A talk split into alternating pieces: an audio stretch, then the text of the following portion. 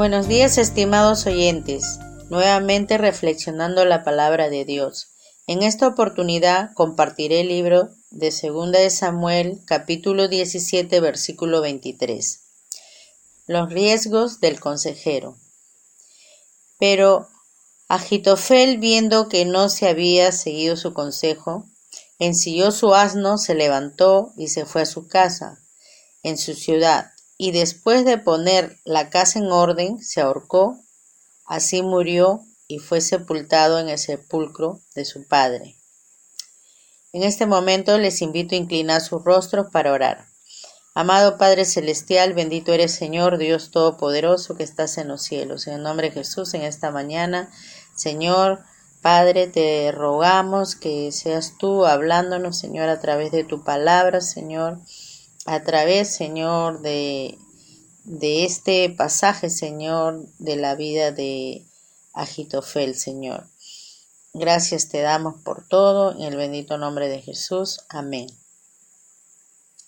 ¿Cómo deberíamos reaccionar cuando otros no reciben los consejos que les damos?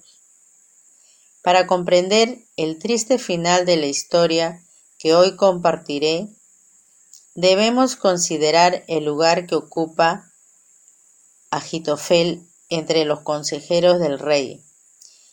El autor del libro de Segunda de Samuel, capítulo 16, versículo 23, refiere: El consejo que daba Agitofel era como si se consultara la palabra de Dios, tanto cuando aconsejaba a David como a Absalón. Agitofel era una persona que tenía una evidente gracia de Dios para tratar y aconsejar con los problemas más complicados que se le presentaban. En toda la larga trayectoria de su vida, él se había acostumbrado que los hombres más poderosos venían a él para que le aconsejaran en todo. Todo el pueblo, los funcionarios, lo tenían muy en alto. Era muy importante. Sin embargo, llegó el día cuando el usurpador del trono, Axalón, decidió no tomar consejo de Agitofel. Decidió tomar consejo de otro hombre, Husaí, Axalón le pareció mejor el segundo consejo, no tomando el consejo de aquel hombre que durante años había sido el consejero de su padre, David. Agitofel tomó la decisión de regresar a su casa, poniendo en orden sus asuntos y luego se quitó la vida.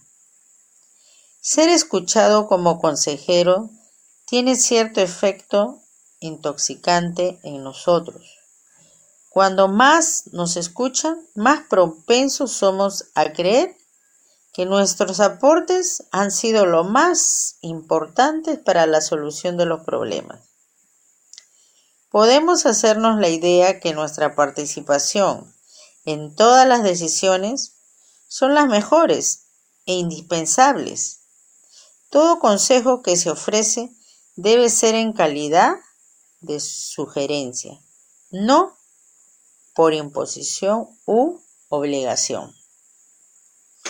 Algunos piden que podamos compartir con ellos nuestro parecer en cuanto a determinada situación, porque aprecian el aporte que le damos, pero ninguno de los que acuden a nosotros como líderes están obligados a hacer lo que nosotros aconsejamos.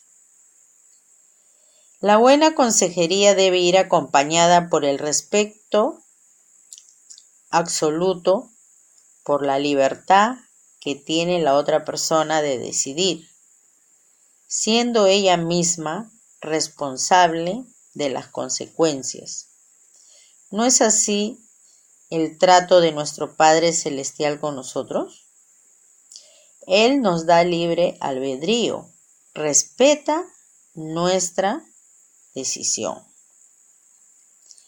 Richard Foster, pastor y teólogo, declara que Dios nos concede perfecta libertad porque Él desea criaturas que libremente escojan tener una relación con Él. Relaciones de este tipo nunca pueden ser manipuladas o forzadas. De la misma manera, un consejero sabio le hace el regalo más precioso a las personas que lo escuchan cuando les da la libertad de aceptar o rechazar sus consejos. Un consejero tiene que saber que es Dios quien lo pone o lo saca de un lugar. Y también Dios lo puede reemplazar. Un consejero es instrumento en las manos de Dios, pero la gloria y la honra es para el Señor. Para pensar, ¿cómo reacciona cuando otros no le escuchan? ¿Qué revelan estas reacciones acerca de la clase de líder que es usted? ¿Qué modificaciones necesita hacer a su tarea como consejero para mostrar más respeto por los demás? En este momento les invito a inclinar sus rostros para orar, para acercarnos al Señor. Amado Padre Celestial, bendito Señor, gracias te damos, Señor, por este tiempo de haber escuchado tu palabra, Señor, a través de la historia, Señor, de Agitefel, Señor mi Dios, de este consejero, Señor, tanto de el rey David como de Axalón.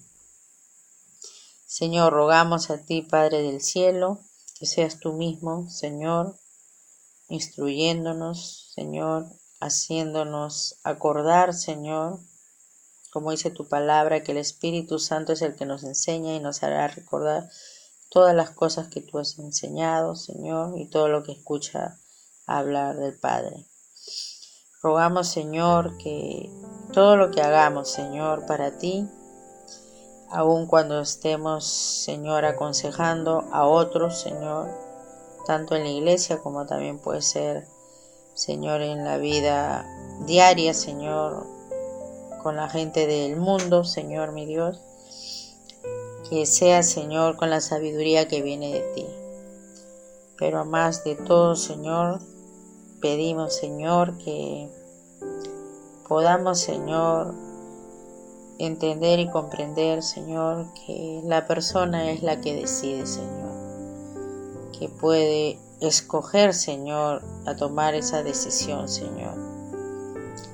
Y gracias, Señor, gracias te damos porque eres tú el que nos ayuda, Señor, en todo momento. En el nombre de Jesús te doy las gracias. Amén. Gracias mis estimados oyentes. Será hasta otra nueva oportunidad.